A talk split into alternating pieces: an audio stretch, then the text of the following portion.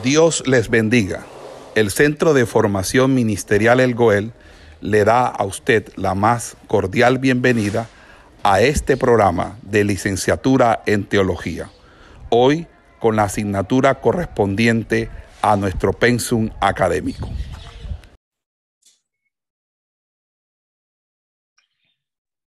Eh, muy buenas, Dios bendiga, Dios les guarde. Hoy vamos a a mirar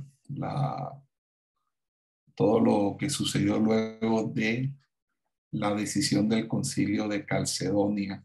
Estamos hablando sobre historia de las doctrinas cristianas, la doctrina de Cristo. Eh, el concilio de Calcedonia puso fin a las disputas cristológicas, como tampoco lo pudo haber hecho el concilio de Nicea frente a las controversias trinitarias. Esto hace que eh, alrededor de, todo el imperio romano, donde estuviese la iglesia funcionando, pues eh, se dieran eh, unos creyentes de, de una doctrina y otros creyentes de otra doctrina acerca de la doble, de la doble naturaleza o naturaleza única del Señor. Entonces, en Egipto, Siria y Palestina, eh, habían muchos partidarios que eran eutiquianos. Y en tanto Roma eh, se convirtió pues en el centro de la ortodoxia y en el proceso de, desarrollo del dogma eh, fue rápidamente pasando de Oriente a Occidente. Después del concilio de Calcedonia, los adherentes de Cirilo y Eutico se les denominó monofisistas, porque admitían que después de la unión Cristo tenía una naturaleza compuesta, pero negaban que él tenía dos naturalezas distintas. Según ellos, dos naturalezas distintas necesariamente implicarían una dualidad de personas. Y hubo una lucha larga eh, con respecto a, este tema. ¿Ok? Eh, en esa orden de ideas, empezamos a encontrar eh, un grupo llamado los teopascualistas, quienes enfatizaban el hecho de que Dios sufrió, y los que consideraban los fetardolatristas, fetardolatristas, que se acercaban a la formulación de Calcedo. Le vamos un momentico a compartir pantalla, si me lo permiten.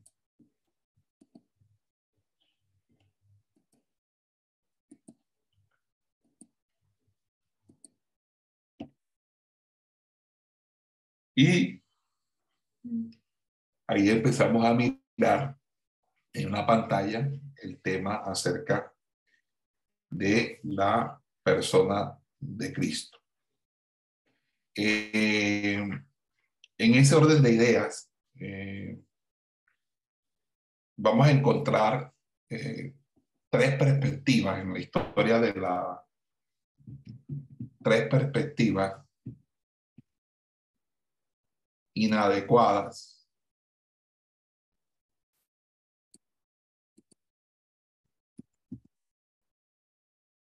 de la persona de Cristo.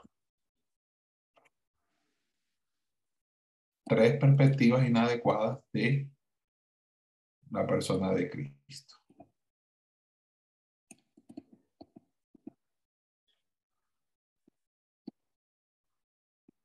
Ok. Eh, número uno, vamos a encontrar el, el apolinarismo. Ok. El apolinarismo. Eh, Apolinar fue obispo de la Odisea en el año 361 después de Cristo y enseñó que la persona de Cristo tenía un cuerpo humano pero no una mente ni un espíritu humano, y que la mente y el espíritu de Cristo procedían de la naturaleza divina del Hijo de Dios. Entonces, eh, más o menos esto sería algo así como mm,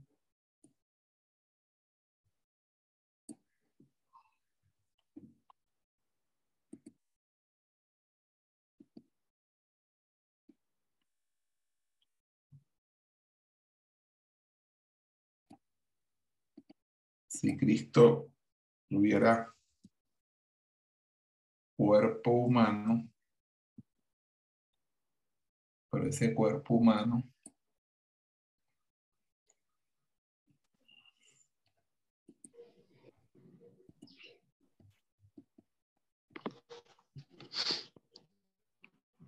Cristo cuerpo humano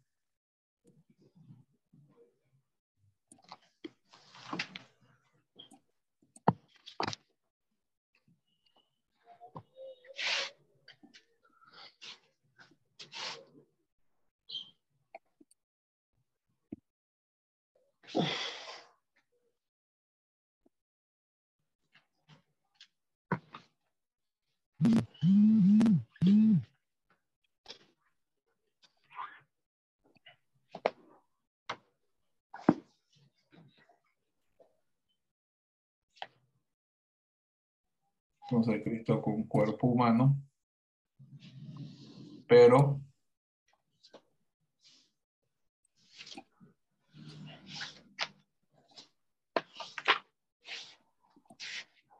pero su naturaleza divina.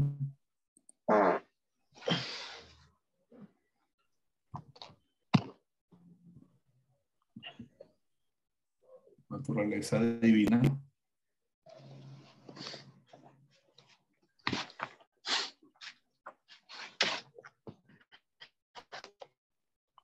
Y en su naturaleza divina pues obviamente eh, tendríamos eh, que Cristo tenía un cuerpo humano, pero no tenía una mente ni un espíritu humano. O sea, la mente y el espíritu de Cristo era procedente de la naturaleza divina. O sea, lo único humano de Cristo era su cuerpo, nada más. Pero el punto de vista de Apolinar fue rechazado por los líderes de la iglesia en aquel tiempo, quienes se dieron cuenta que no solo nuestro cuerpo humano sería, necesitaba salvación y estar representado por Cristo en su obra redentora, sino también nuestra mente y espíritu. Y es que no se puede ser humano a medias, se es humano completo, no se es humano. Entonces Cristo tenía que ser completa y verdaderamente hombre si era que iba a salvarnos. Entonces el apolinarismo fue rechazado por varios concilios, como el concilio de Alejandría en, en el año 362 eh, y el concilio de Constantinopla en el 380. Luego viene una, una segunda, un, segundo, una segunda teoría o doctrina que también eh, que fue el nestorianismo.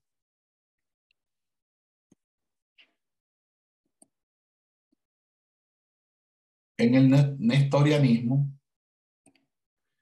eh, lo que se plantea es que hay dos personas.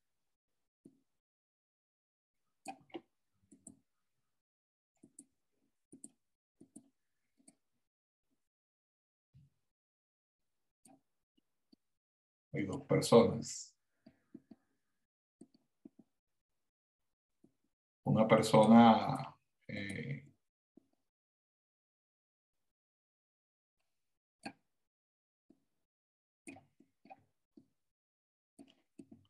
humana y una persona divina. Algo así como esto. Entonces, en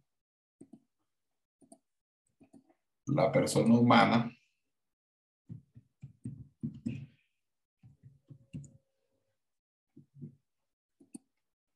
estaría aquí.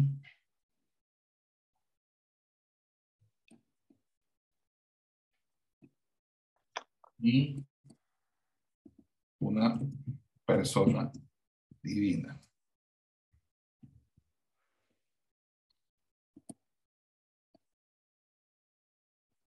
No sé si, si alcanzan a ver la, lo que estoy colocándole, ¿sí?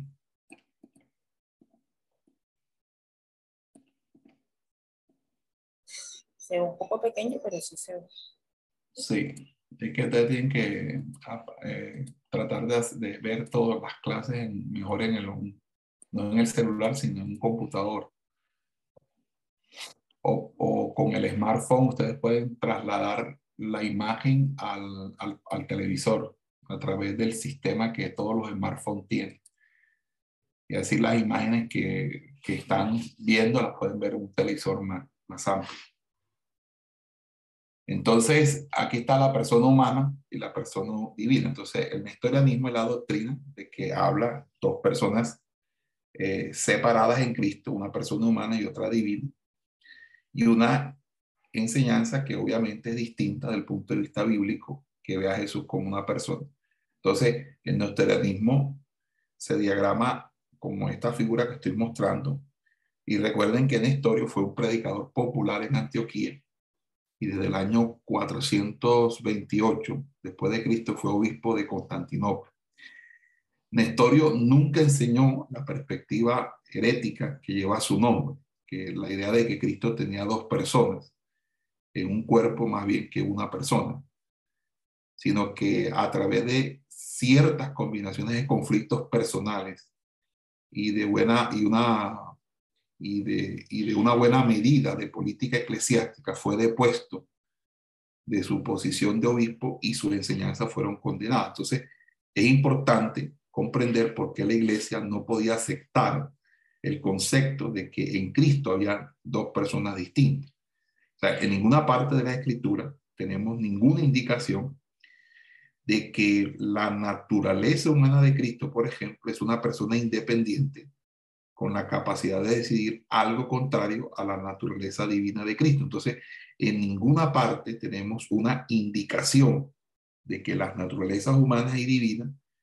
estuvieran discutiendo o luchando dentro de Cristo, ni nada parecido. Más bien, tenemos una imagen coherente de una sola persona actuando en unidad y como un todo. Entonces Jesús siempre usó o usa el yo, nunca el nosotros, aunque siempre habla de Jesús eh, como él, la Biblia, eh, no como ellos. Y aunque podemos a veces distinguir acciones de, su naturaleza divina y acciones eh, de su naturaleza humana registradas en las escrituras, la Biblia misma nunca dice que la naturaleza humana de Jesús hizo esto o que la naturaleza divina de Jesús hizo aquello, como si fueran dos personas separadas, sino que siempre, siempre había, habla de lo que la persona de Cristo hizo. Y por, y por lo tanto, la iglesia continuó insistiendo en que Jesús era una persona, aunque poseía eh, con tanto la naturaleza humana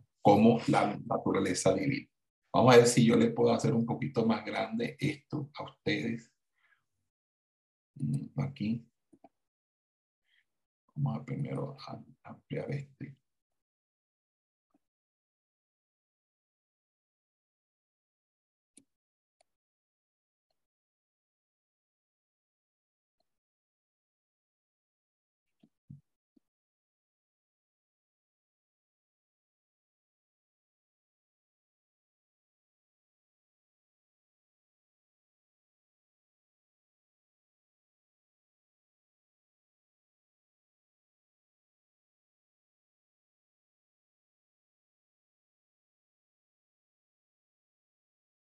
Ahora sí ven, lo ven mejor.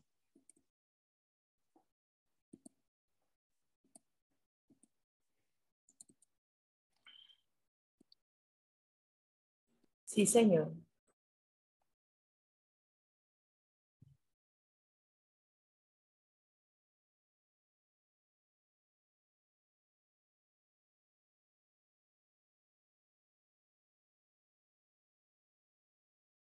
Bueno, entonces...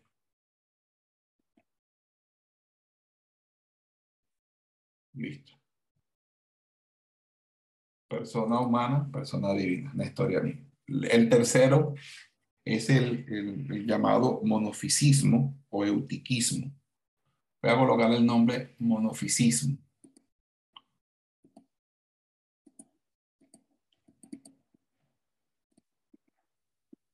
Tercero es el monofisismo. Ok.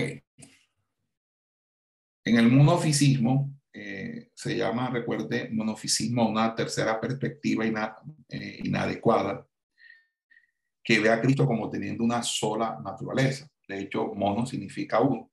También se le llama eutiquismo.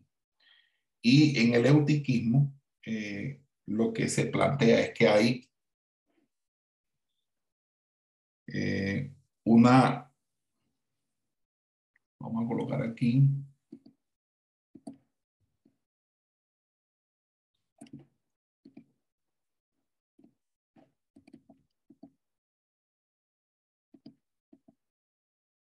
una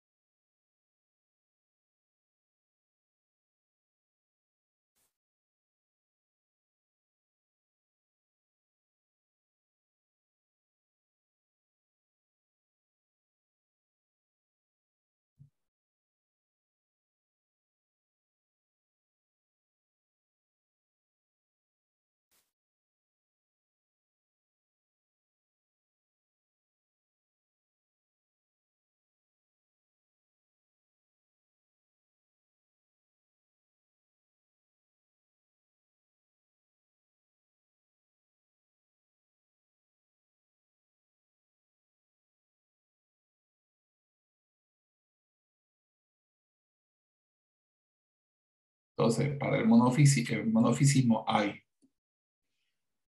una, hay una naturaleza humana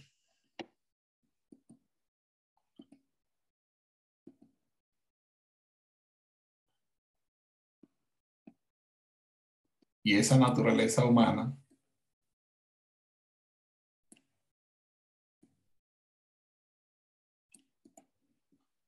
se asocia con una naturaleza divina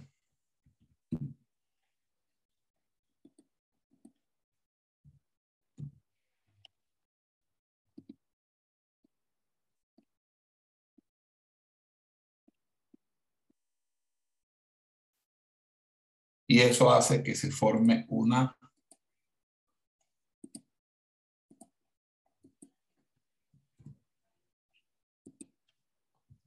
una nueva naturaleza.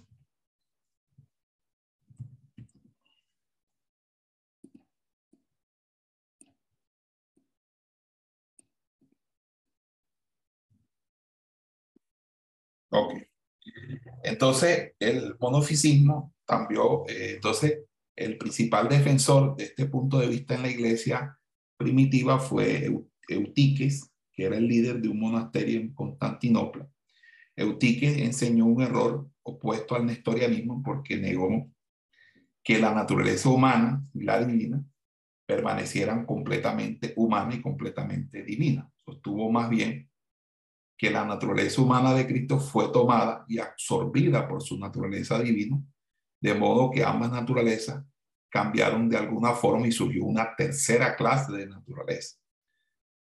Podemos ver una analogía de lo que Eutico decía en el ejemplo de si echamos una gota de tinta en un vaso con, de agua, entonces la mezcla resultante ya no es tinta eh, pura ni agua pura, sino una, una tercera clase de sustancia, una mezcla de las dos en el que la tinta y el agua cambian.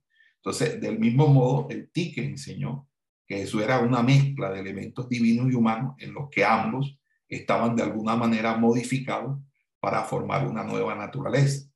Y eso es lo que se está representando en el diagrama número 13 con respecto al monofisismo. Entonces, el monofisismo también causó comprensiblemente gran preocupación en la iglesia porque según esa doctrina, Cristo no era verdaderamente Dios ni tampoco verdaderamente hombre. Y si eso era así, no podía pues representar de verdad a, los hombres, ni tampoco podía ser la verdad de Dios y capaz, obviamente, de obtener o de ganar nuestra salvación. Entonces, en ese orden de ideas, tenemos esas tres perspectivas inadecuadas de la persona de Cristo. Eh, quisiera saber si hay alguna duda acerca de estas tres perspectivas inadecuadas en la historia de las doctrinas cristianas, el apolinarismo, nestorianismo o, o monofisismo.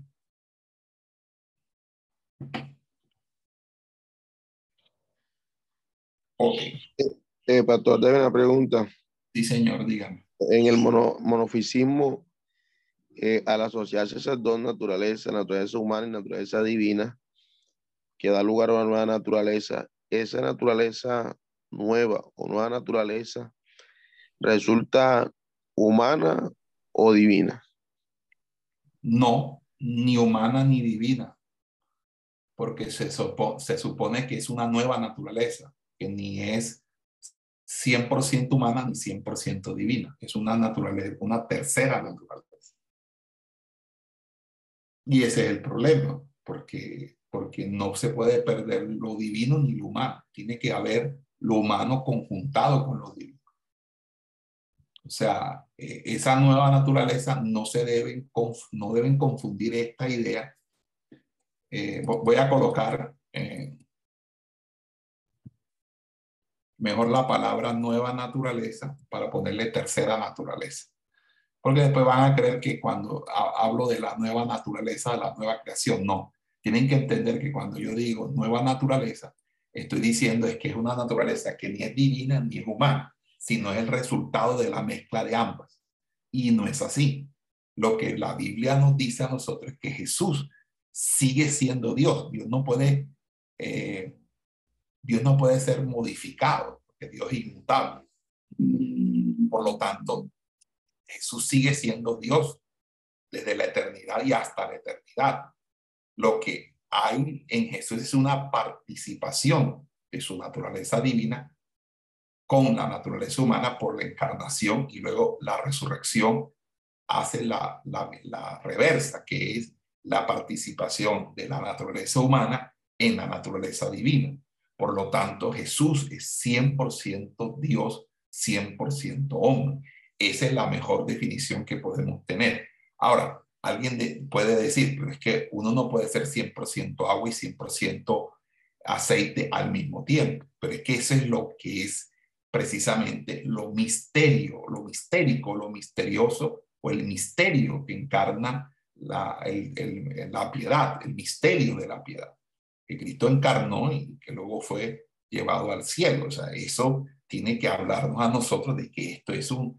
Y eso nos lleva entonces a la definición o a la solución que posiblemente pudo haber dado el concilio de Calcedonia en el 451. Entonces, que con el fin de, intentar resolver el problema surgido a causa de estas controversias sobre la persona de Cristo, este concilio que, que, se convocó de la iglesia en Calcedonia, que es entre otras cosas una, una está cerca de Constantinopla, eh, más o menos en el, el, 8 de octubre al, al 1 de noviembre del 451, la declaración resultante fue la definición de Calcedonia, que protegía contra el apolinarismo, el nestorianismo y el eutiquismo.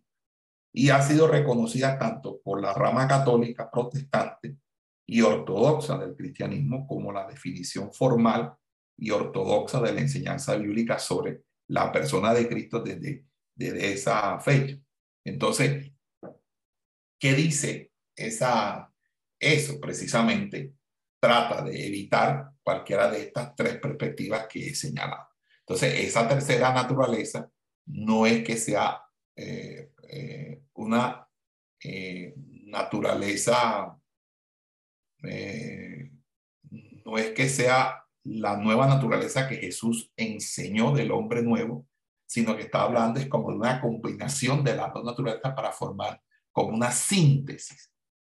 Y resulta que, que, que no se puede aplicar porque Dios no puede ser modificado cambiado por eh, y dejar de ser Dios. Entonces, en, en Cristo hay naturaleza humana y divina. Tampoco podemos pensar de que hay 50% de naturaleza humana y 50% de naturaleza divina. Tampoco eh, eh, sería inadmisible. Como tampoco de que Cristo tiene un cuerpo humano, pero su mente y su espíritu es divino. Tampoco podemos eh, hacer esa conjetura.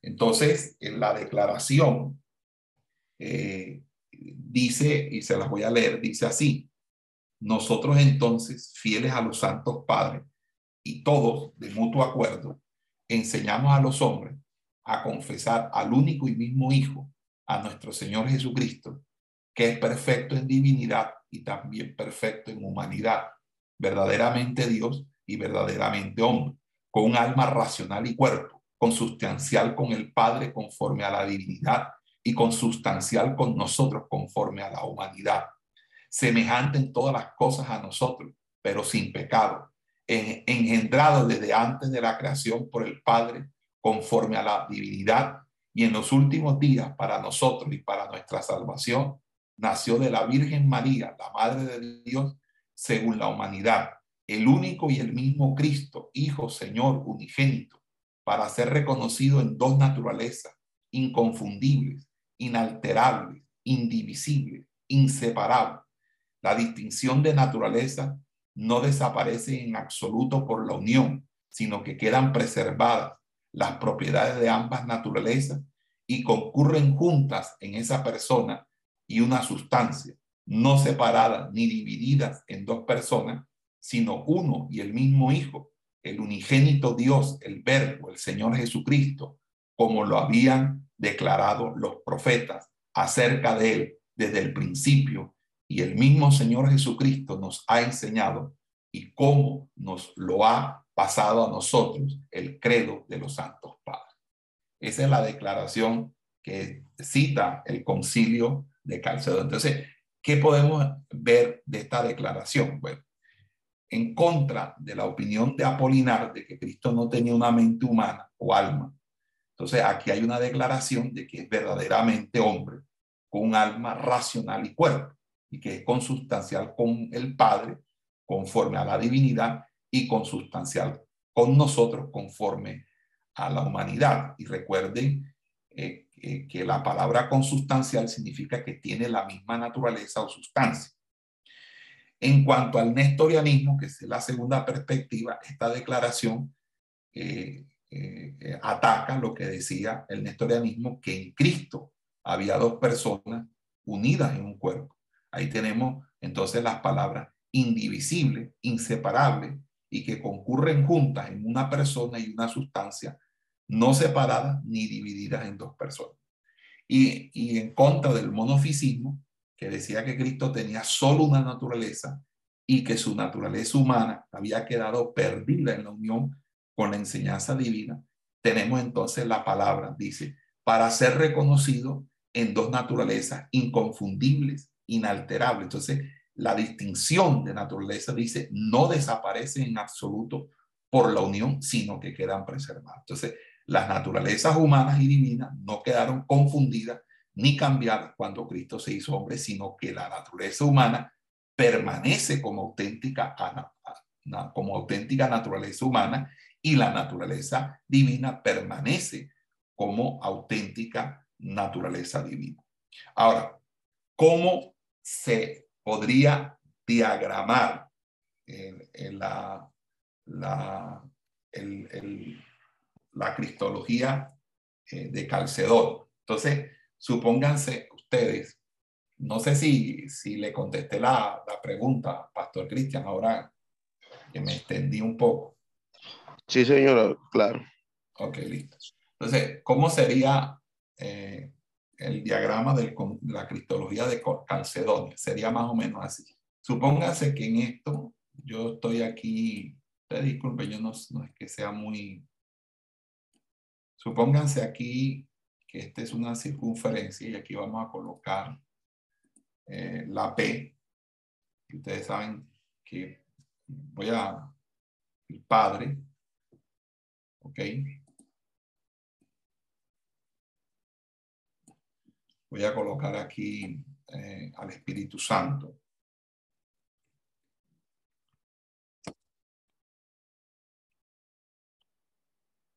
Espíritu Santo. Ok.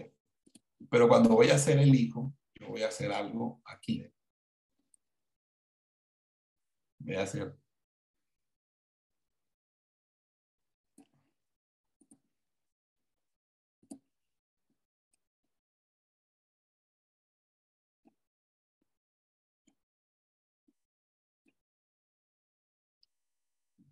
Entonces aquí está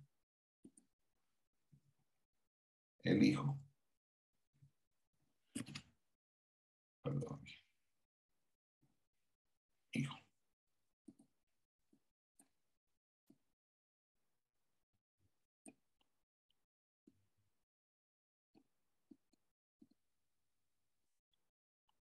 Ok. Entonces, como aquí está el, hijo, yo voy a decir aquí que eh, una flechita aquí.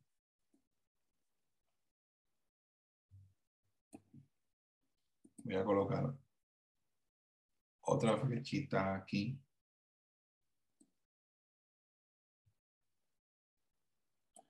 Y voy a colocar otra flechita aquí.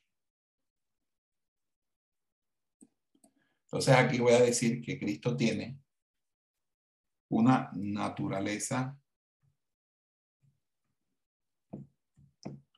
divina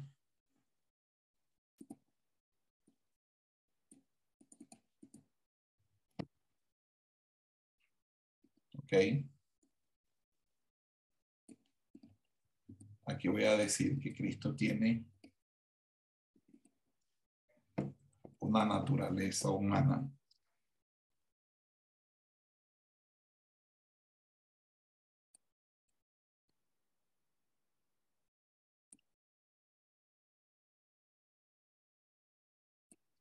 Pero aquí voy a decir que Cristo es una persona, una, una persona. Ok,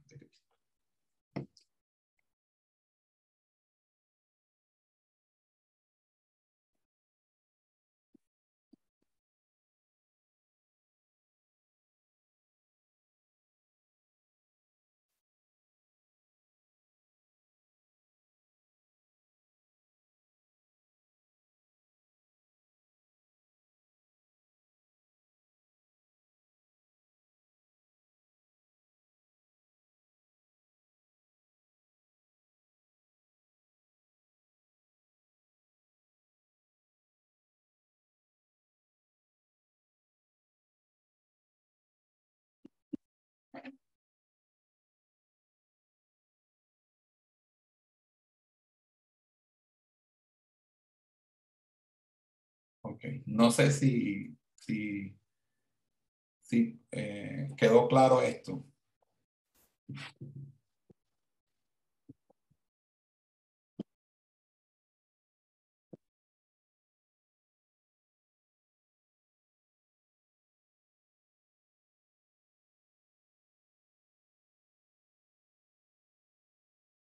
Ok. Entonces, cuando la definición de Calcedonia dice que las dos naturalezas de Cristo concurren en una persona y una sustancia, la palabra griega que se traduce en sustancia es la palabra hipóstasis, ser.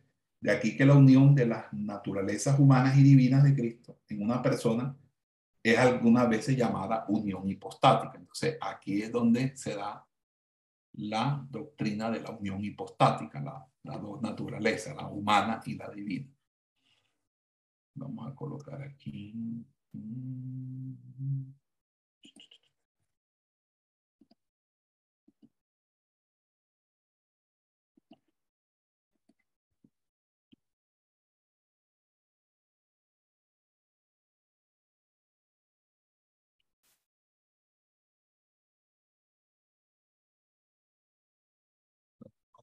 hipostática.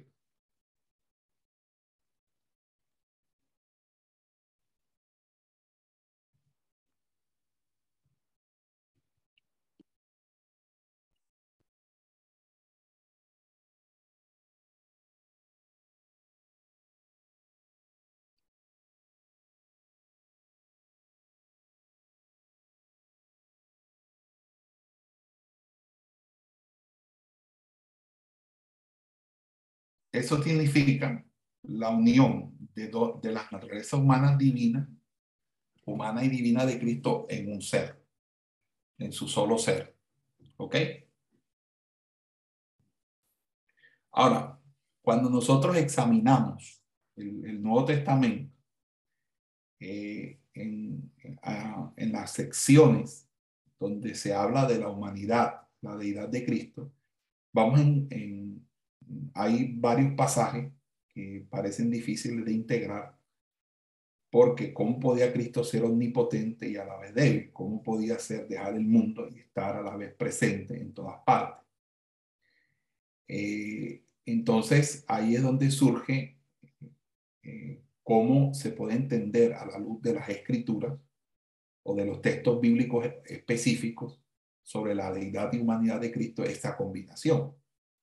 Entonces, cuando la iglesia luchaba por entender estas enseñanzas, y eh, se dio la definición de Calcedonia, que habla de dos naturalezas distintas en Cristo, que retienen sus propiedades y no obstante permanecen unidas en una persona. Y esta distinción nos ayuda a tener una comprensión de los pasajes bíblicos eh, eh, que, donde aparece tanto la humanidad como la divinidad.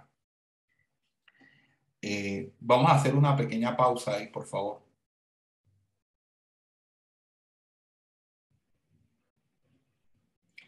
¿Quiénes están en, clase, Darlis? No. Ok. Entonces vamos ahora a analizar los textos bíblicos donde la deidad y la humanidad de Cristo eh, aparecen y vamos a hacer esa combinación de textos bíblicos sobre la deidad y la humanidad de Cristo. Eh, lo primero que hay que decir es que una naturaleza a veces hace algunas cosas que la otra naturaleza no hace. Los teólogos eh, evangélicos de pasadas generaciones no, no han dudado en distinguir entre las cosas que hace la naturaleza humana de Cristo pero no su naturaleza divina, o por su naturaleza divina, pero no por su naturaleza humana. Y parece ser que tenemos que hacer esto si estamos dispuestos a aceptar la declaración de Calcedonia acerca de que quedan preservadas las propiedades de ambas naturalezas. Pero pocos teólogos eh, han estado dispuestos a hacer esas distinciones, quizás debido a una vacilación en afirmar algo que no se puede entender. Entonces, cuando hablamos de la naturaleza humana de Jesús, podemos decir que Él ascendió al cielo y que ya no está en el mundo. O Jesús ya no está en el mundo. Vamos a buscar Juan 16, 28. Juan 16, 28. 28, sí. Salí del Padre y he venido al mundo. Otra vez dejo el mundo y voy al Padre. Ok. Ahora vamos a 17.11.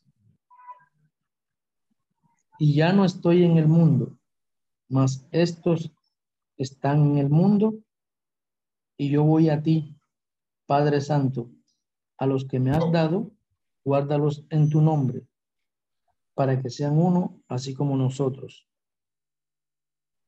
Ok, ahora vamos a Hechos 1, del 9 al 11.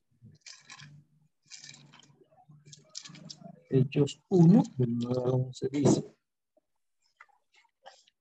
Y habiendo dicho estas cosas, viéndolo ellos, fue alzado y le recibió una nube que le ocultó de sus ojos. Y estando ellos con los ojos puestos en el cielo, entre tanto que él se iba, de aquí se pusieron junto a ellos dos varones con vestiduras blancas, los cuales también les dijeron, varones Galileos, ¿por qué estáis mirando al cielo? Este mismo Jesús que ha sido tomado de vosotros al cielo, así vendrá como la habéis visto ir al cielo. Amén. Entonces, eh, eso con respecto a la naturaleza humana, pero con respecto a su naturaleza divina, nosotros también podemos afirmar que Jesús está presente en todas partes. Vamos entonces ahora a otro texto. Vamos al Evangelio según Mateo, capítulo 18, versículo 20, eh, donde dice, recuerden, donde dos o tres se reúnan en mi nombre, Mateo 18, 20.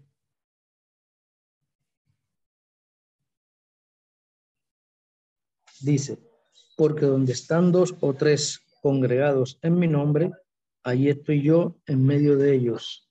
Muy bien. Ahora vamos al Evangelio de Juan, capítulo 14. Evangelio de Juan, capítulo 14, versículo 23.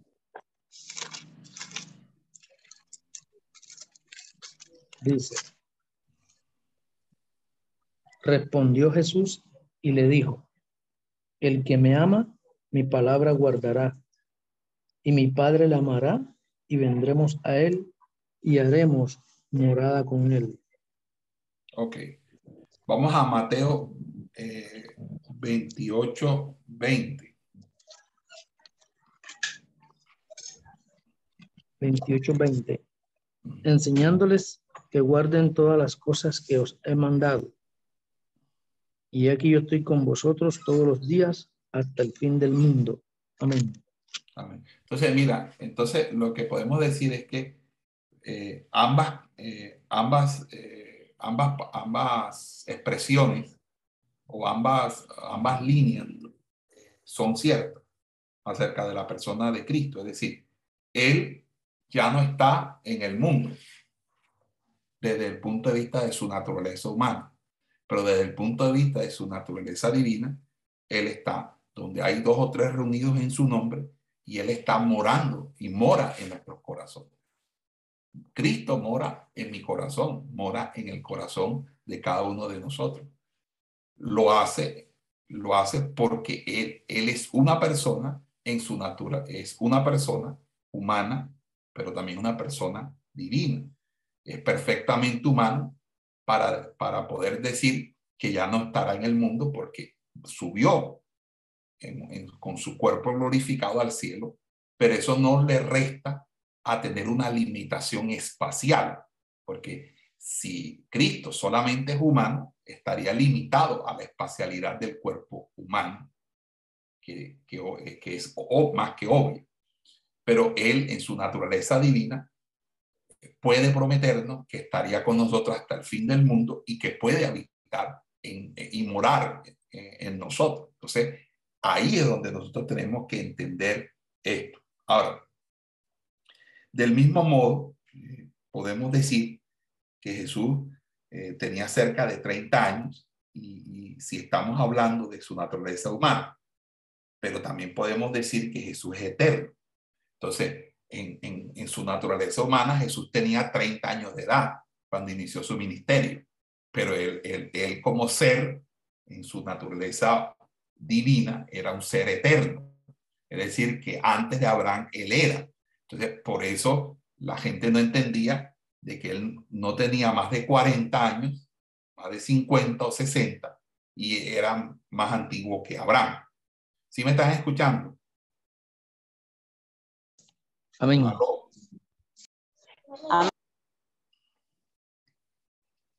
Entonces, en su naturaleza humana, Jesús era débil y, y se cansaba. Y, y, en ese sentido, pues podemos entender cómo operó o cómo opera su naturaleza humana. Ahora, ¿dónde vamos a encontrar una discusión al respecto sobre la doctrina de Calcedonia? Algunos teólogos eh, de la línea pentecostal eh, van a considerar que muchas de las cosas que Jesús hizo eh, de, eh, en su ministerio no lo hizo como hombre, sino lo hizo como Dios. Por ejemplo, cuando le dijo a Natanael eh, lo que le dijo, o cuando, eh, o cuando calmó la tempestad. Pero resulta que nosotros nos, nos, nos olvidamos que eso también lo puede hacer un hombre lleno del Espíritu Santo y que tenga el respaldo y el poder del Espíritu Santo. Mi opinión, mi criterio es que todo lo que Jesús hizo en estando en su ministerio terrenal, lo hizo en su naturaleza humana. Y que la naturaleza divina juega un papel importante en, en, esa, en ese desciframiento de, de la persona de Cristo es básicamente antes de la encarnación y luego de la resurrección. Y que en el periplo o en el periodo que va de la encarnación hasta la resurrección, nosotros vemos es a alguien que es, que es eh, eh, esencialmente divino, pero que entiende que debe estar bajo las limitaciones humanas. Y ahí es donde entendemos por qué hay un un, algo que se llama la kenosis. Kenosis, anoten esa, ese término, kenosis. Ok. Entonces, vamos a, vamos a ir a, vamos a, este, a pausar un momento y les voy a Amén de lo que ustedes han dicho acerca de la definición que se puede encontrar por internet de kenosis, sería interesante para el beneficio de la construcción del concepto y de la, el buen entendimiento del mismo, que nosotros pudiéramos eh, hacer uso eh, de, otros pasajes bíblicos que pueden de una manera u otra ser controversiales o por lo menos dejarnos unas inquietudes eh, bastante, bastante perspicaces en Santiago, por ejemplo, el apóstol que escribe por el Espíritu Santo dice, Dios no tienta, a, Dios nadie le puede tentar o Dios no es tentado por nadie. Es decir, que Dios no, a Dios nadie lo tienta, porque el mal no puede tentar a Dios. Claro, Dios es supremo poder, supremo bien. Sin embargo, uno va al Evangelio y dice que Jesús fue tentado por el mismo Satanás. También se dice, pero fíjense, ahí se dice que Dios no es tentado por el mal, ni él tienta a nadie. Sin embargo, Jesús fue tentado. Número uno. Número dos, dice que el que es tentado es tentado a causa de su concupiscencia. La concupiscencia trae consigo la tentación. Pero la tentación, entendida desde el punto de vista antropológico, es una, es una, es una situación monológica, es decir, una situación de uno mismo, con sus pensamientos, con su percepción de la vida, de lo que ve, de lo que oye y de cómo percibe y asume eh, lo que le rodea y, y, aún cómo se autopercibe para así engendrar eh, los efectos de la propia concupiscencia, pero en el caso de Jesús, que era puro, inmaculado, inmarcesible, que no tiene ninguna vestigio de pecado, el, el asunto no opera, dado que la tentación es producto de una proposición que el mismo tentador le hace. Por lo tanto, en la tentación de Jesús vemos claramente una diferenciación de que había una naturaleza humana y no, y, eh, este, y, no, eh, y no divina, porque no se apeló a la naturaleza humana, a divina, sino a la naturaleza humana de Cristo en la tentación, en tanto que él había sido despojado, o él se despojó más bien, de esa eh, omnipotencia o de ese lugar de gloria que tiene, que tiene como Dios para humillarse como hombre. Y por humillarse como hombre, Satanás le, se atreve a decirle lo que se atreve, porque Satanás no se hubiera atrevido si Cristo no se autoanodara, es decir, si Cristo no se quenotiza. Eh, como Cristo no se quenotizó, como Cristo se, perdón, si se quenotizó, el diablo le tienta y le tienta para, eh, eh, pues, ustedes conocen el pasaje, obviamente.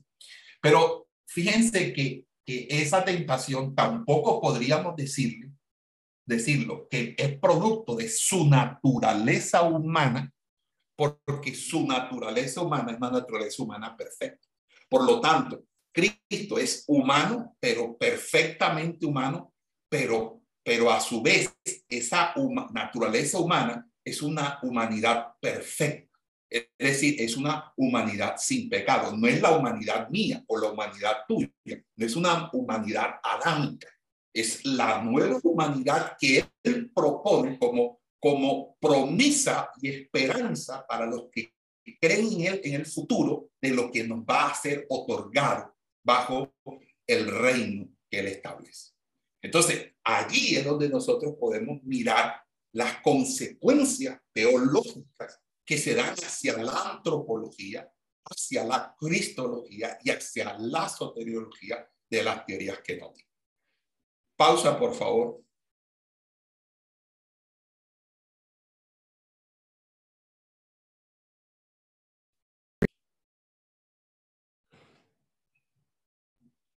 ¿Por qué? Porque él se autoimpone, porque Dios no puede dejar de ser Dios, Dios no puede dejar de ser eterno, pero, pero en su encarnación, él asumió la humanidad 100% completa. Por lo tanto, él se autoimpone el no, eh, el no hacer gala o hacer uso de sus atributos divinos en detrimento de la naturaleza humana, porque es en su naturaleza humana que él debe ser sacrificio expiatorio, ofrenda mesida delante del Señor, el cordero que quita, inmolado, que quita el pecado de la humanidad. Entonces, por esa razón es que deberíamos entender esto eh, ahora.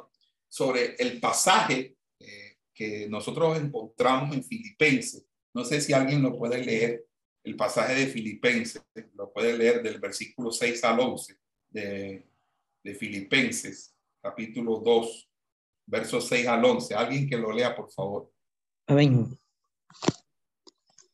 Dice, el cual siendo en forma de Dios, no estimó el ser igual a Dios como cosa a que aferrarse, sino que se despojó a sí mismo tomando forma de siervo, hecho semejante a los hombres, y estando en la condición de hombre, se humilló a sí mismo, haciéndose obediente hasta la muerte y muerte de cruz, por lo cual Dios también le exaltó hasta lo sumo y le dio un nombre que es sobre todo nombre, para que en el nombre de Jesús se doble toda rodilla de los que están en los cielos y en la tierra y debajo de la tierra, y toda lengua confiese que Jesucristo es el Señor para gloria de Dios Padre.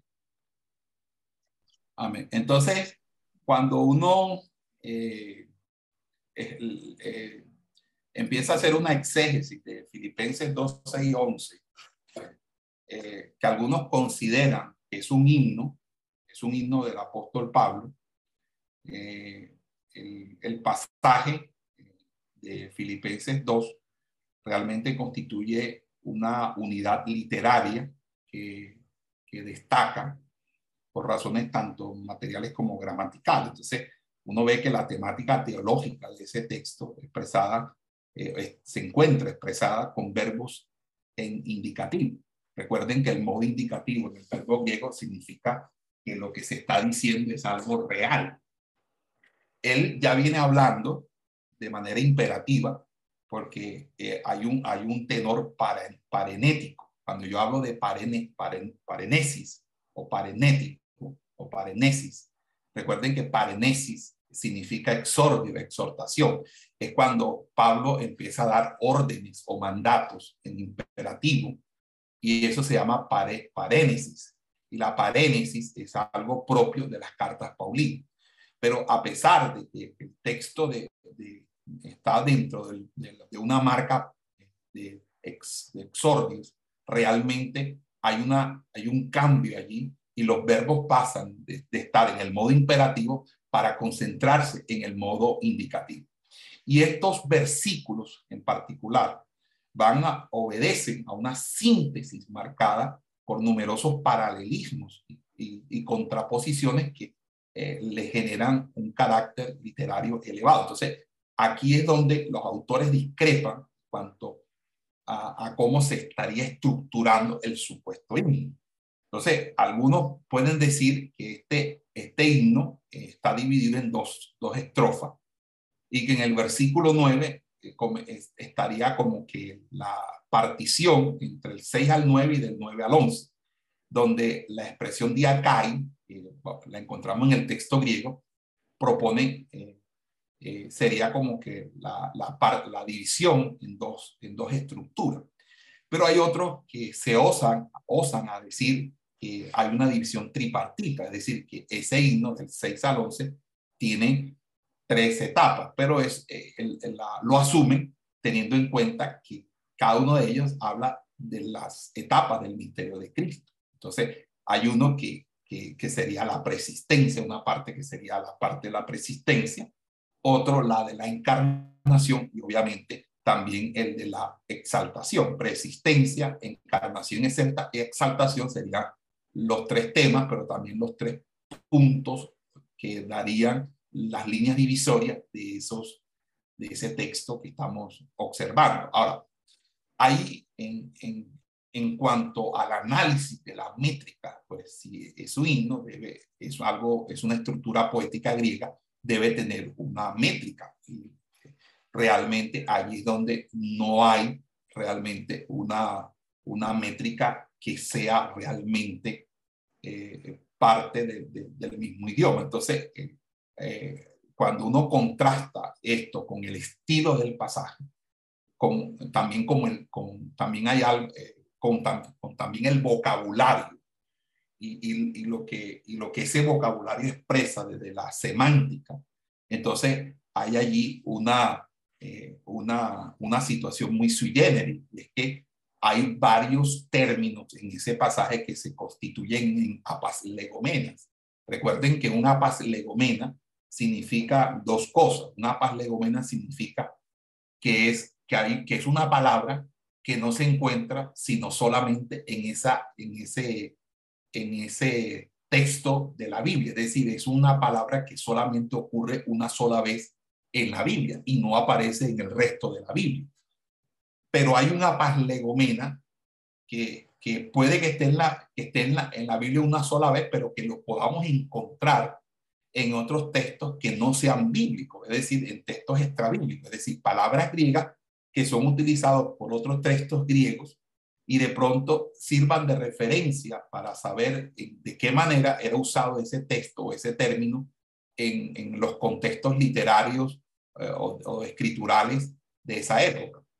Y ese es una legomena que podríamos decir relativo, pero hay una legomena absoluto porque resulta que son palabras que solamente aparecen en, en, la Biblia y que ningún texto griego antiguo, ni siquiera en los, en los seculares aparecen, ni en los, en los espurios tampoco, o en los textos apócrifos. Entonces, lo que sorprende de ese texto de Filipenses 2 es la existencia en ese mismo texto de varios apas legomenas que eh, no se encuentran en ninguna parte del Nuevo Testamento.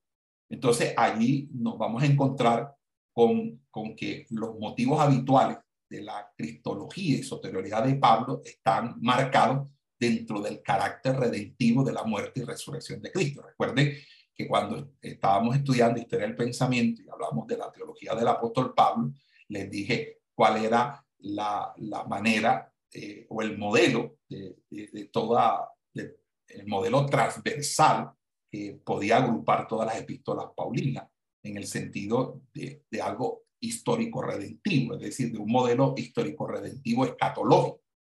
Entonces, eh, eh, en ese orden de ideas, eh, muchos de los, de los expertos o de, los peritos han tratado de buscar cómo definir esos apas legomenas a través del trasfondo helenístico con el recurso paralelo de, de, de los mitos, de los mitos gnósticos del judaísmo, de la literatura apocalíptica del judaísmo tardío, por ejemplo.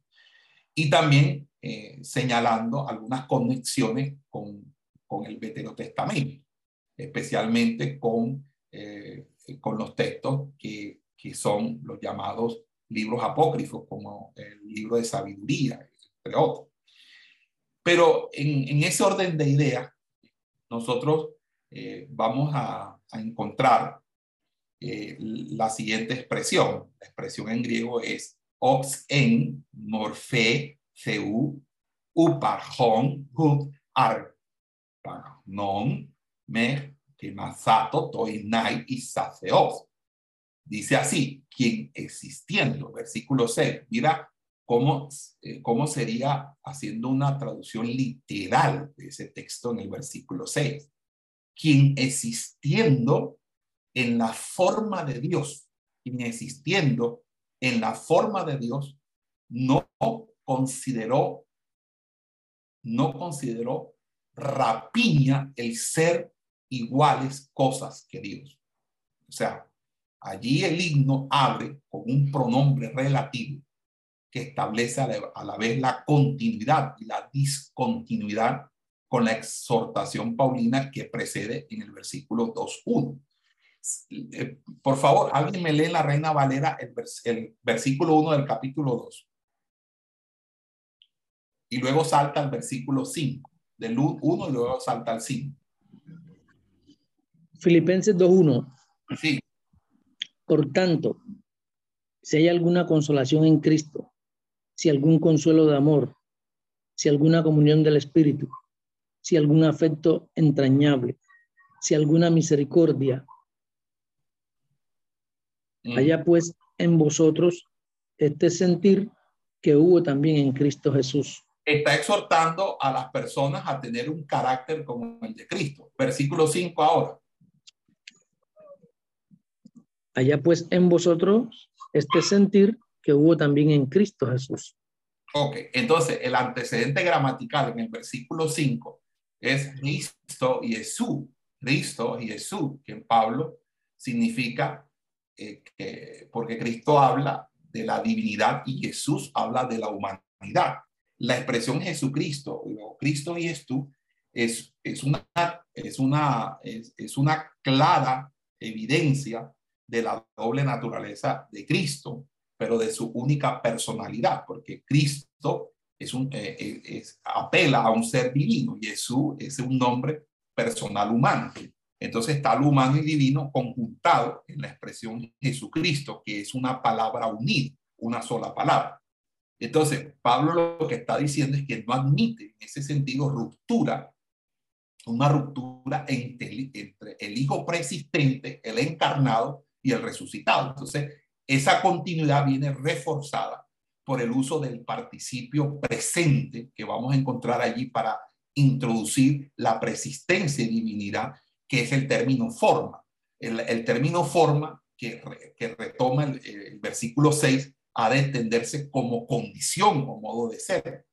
Es decir, frente a los extremos de equipararla con esencia, una mera eh, apariencia, se utiliza entonces el sustantivo morfe que conecta con la gloria de Dios. Entonces, hecha visible en la manifestación de la majestad divina. Entonces dice, quien existiendo en la forma de Dios, claro, es que Cristo poseía la forma de Dios, pero él renuncia a la forma de Dios, pero no a ser Dios.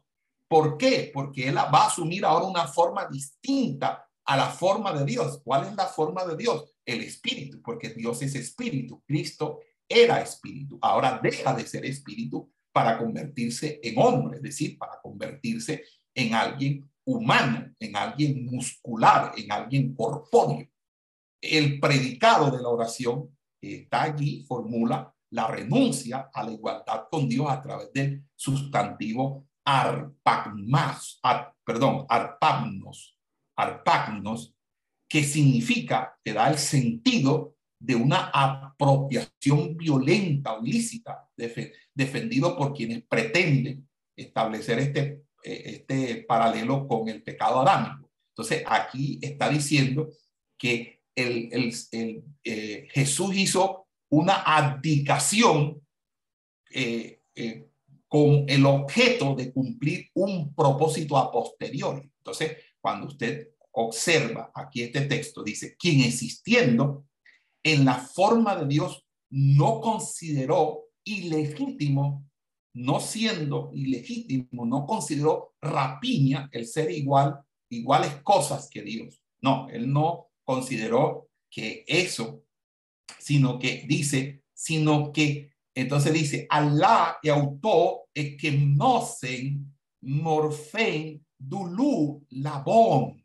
Dice, sino que se vació a sí mismo tomando forma de esclavo. Entonces aquí la contraposición fuerte está introducida por esta partícula adversativa que abre la descripción del dinamismo encarnatorio que culmina con la muerte, que lo vamos a ver en el versículo 8. Pero fíjense, qué importante lo que yo les di, les he dicho a ustedes, la gran falencia que ustedes tienen en los idiomas originales.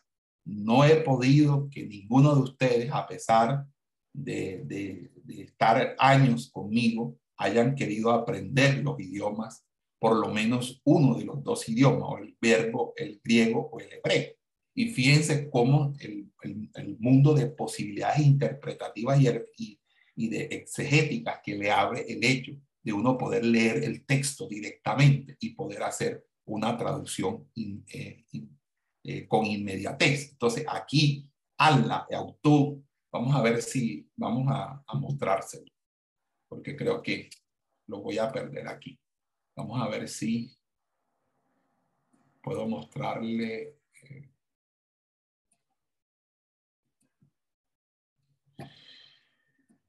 Ah, Señor, Señor, es mucha la labor y obreros faltan ya. Danos luz, ardiente fe y valor, y obreros siempre habrá. Y pense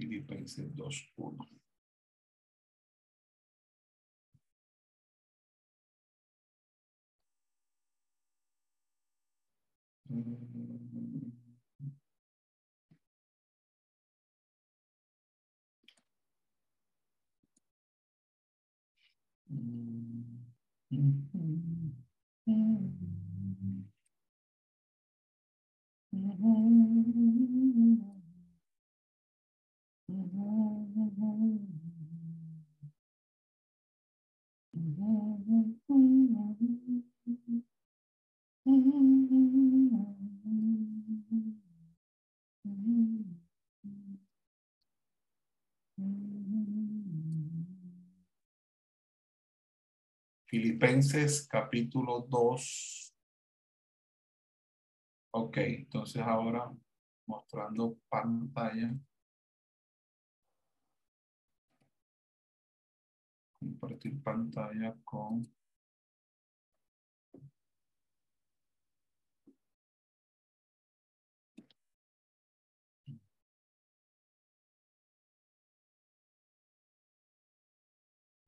Ok. Entonces, estamos aquí. Entonces dice aquí, Allah, Eautú, Eutón, Equinocen, Morfen, Dulú, Labón. Sí, sí lo, sí lo están viendo, por favor, me dicen.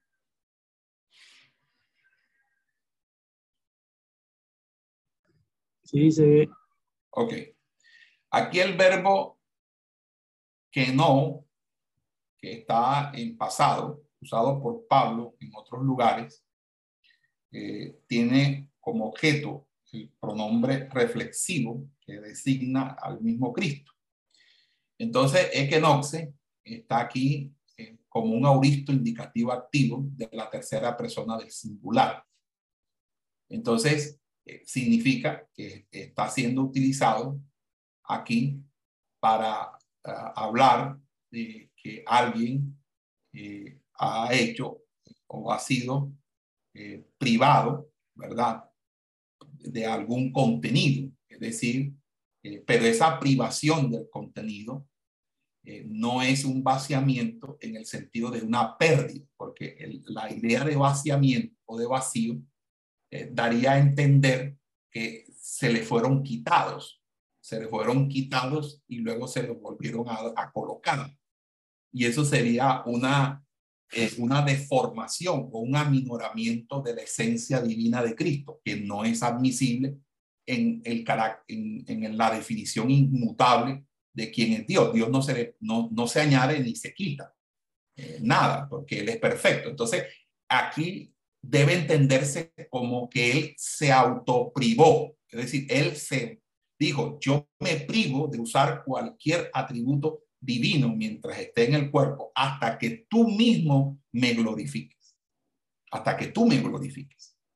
Entonces, el verbo que no, usado por Pablo, entonces allí. Ahora, desde la misma patrística, que ustedes saben que eso es puro, puro, pura metafísica eh, griega, eh, este auto, autovaciamiento ha dado pie a la reflexión sobre el misterio de Cristo, con no pocas disputas acerca del sentido concreto de la kenosis. Entonces, la controversia en, torno a la articulación de las dos naturalezas no tiene cabida en, en el horizonte paulino, porque de una manera u otra la ortodoxia de Pablo o, lo que Pablo maneja inspirado por el Espíritu Santo es que él está entendiendo ya con la llamada de Cristo Jesús, es decir, Cristo Jesús, de que hay una doble naturaleza y e, ese no es un cuestionamiento para él. Cristo es Cristo como persona y él presenta a Cristo como ese ser que nos salva a nosotros y nos redime, tanto a judíos como a gentiles de nuestros pecados y que por él solamente somos salvos. Pero fíjese que sí es importante que eh, nosotros no, no, no pensemos que Cristo en el ministerio terrenal haya dejado de ser igual a Dios para, para quedar en, un cierto adopcionismo o, cierta, o cierto criterio de inferioridad que ataca la doctrina trinitaria. Por eso es importante el cuadro que les mostré a ustedes anteriormente, porque ese cuadro muestra evidentemente la coordinación que hay entre la confesión de fe de Calcedonia con la confesión de fe del concilio de Nicea y el de Constantinopla. Es decir, ahí hay una eh, clara, un claro seguimiento de que no se va a contradecir con una nueva confesión lo que ya se ha construido en las anteriores confesiones o declaraciones de fe.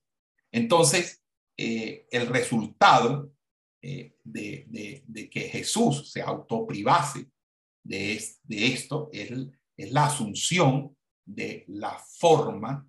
Eh, entonces, ¿por qué? Porque cuando él dice auristo indicativo activo, el auristo es pasado, indicativo porque es algo real y activo porque es la persona. Aquí estamos, estamos hablando de Jesús. Jesús, Jesús es quien quien toma la decisión. Y entonces aquí dice Allah, que es una conjunción, significa que si aquí estamos hablando de Cristo Jesús como el, el, el, el, sujeto de la oración de quien se está hablando, entonces obviamente él, que él es el que decide, ¿verdad? hace el, el, el, el, el, el, perdón, el equenocen, que es el autovaciamiento o el anonadamiento. Entonces, ¿cuál es el resultado del anonadamiento? Es la asunción de la forma de esclavo, contrapuesta a la forma de Dios. Y el término dulos es comúnmente utilizado, ¿verdad? Aquí, dulos, morfen, que es este término morfen, no sé si alcanzan a ver las letrillas en, en, en ahí abajito.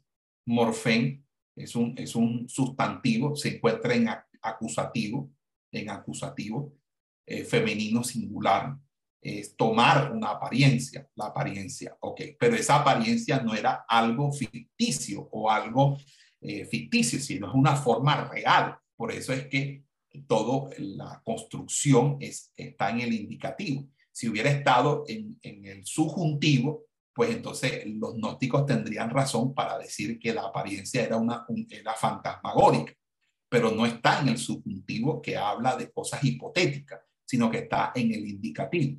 Ahora, cuando vemos la expresión dulo, dulu, aquí, que es también un sustantivo, pero que está en el genitivo masculino singular, fíjense que aquí pasa del acusativo al genitivo. Esa, ¿Por qué pasaría del genitivo al acusativo?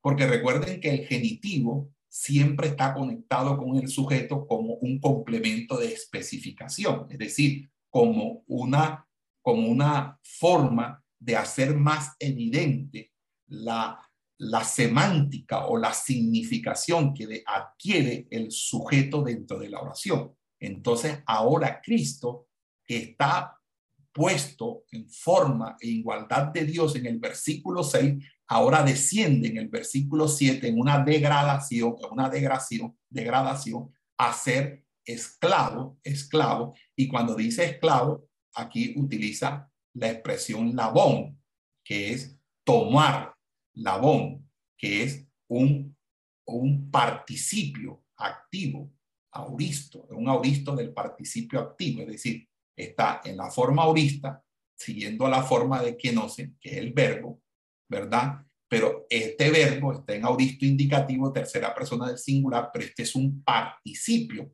Y el participio es, es precisamente aquel, eh, eh, aquellos verbos que, eh, que a pesar de ser verbos, son no conjugables, sino declinables, es decir, que asumen de manera específica en la oración una, una función sustantivada o adjetivada. Es decir, que aquí lo que está diciendo que el, este fue alguien que tomó forma de siervo. Es decir, no que él era siervo, sino que se hizo siervo.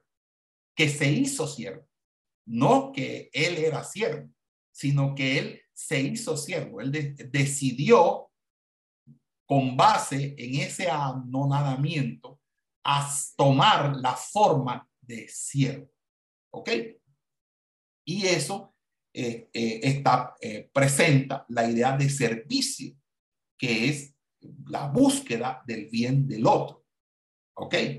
Y esto es, es distinto a la tentación de ser el primero. Vamos a buscar Marcos capítulo 10, porque tengo aquí un texto que, que creo que nos va a servir. Marcos capítulo 10, versículo 44.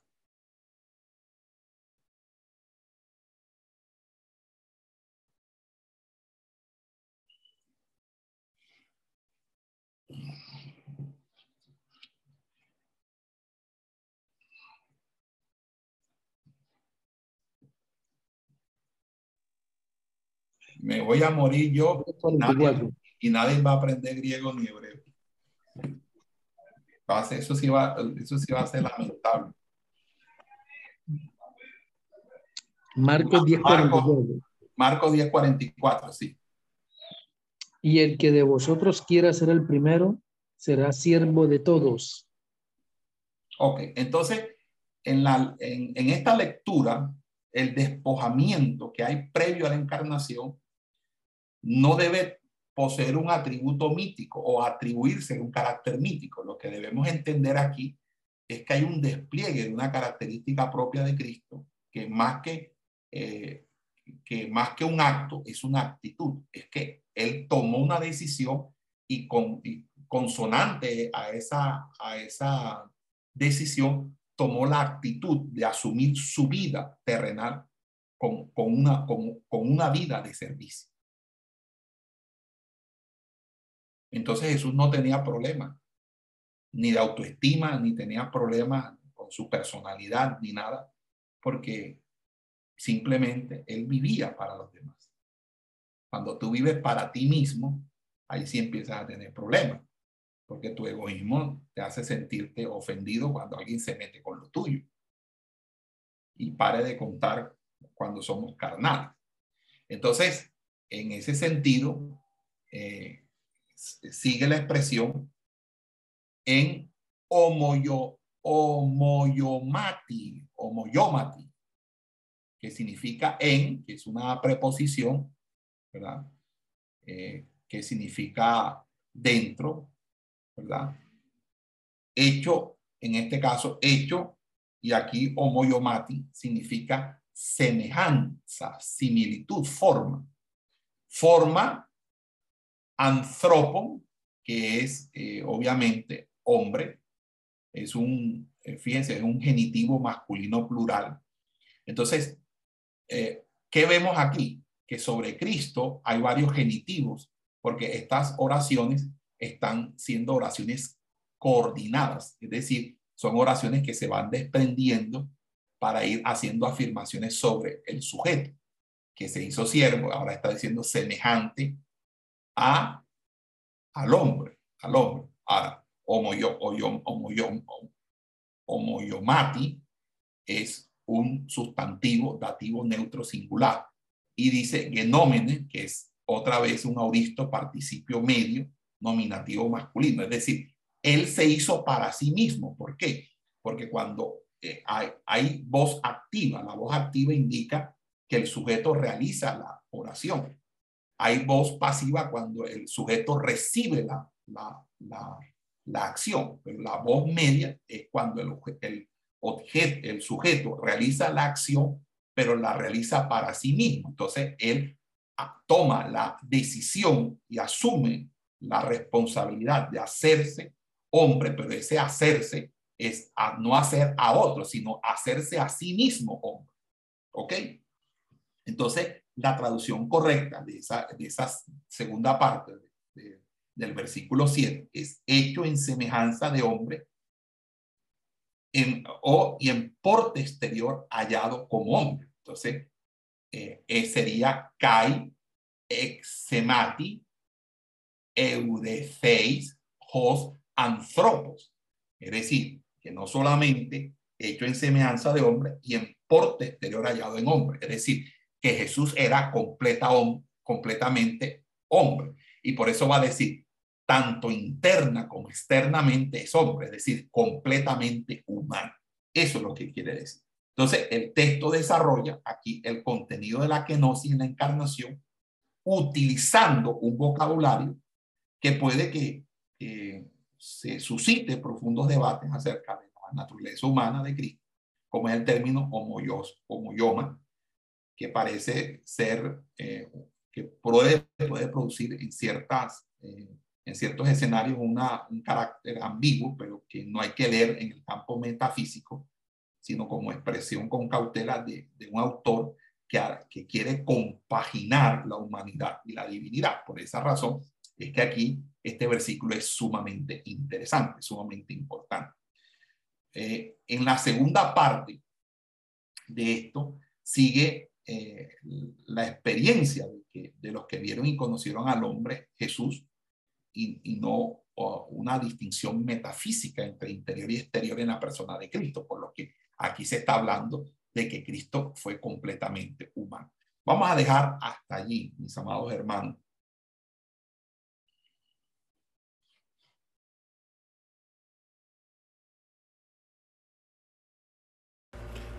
Esperamos que este estudio haya sido de bendición para su vida y ministerio. A Dios sea la gloria. Este es el Ministerio El Goel, vidas transformadas para cumplir el propósito de Dios.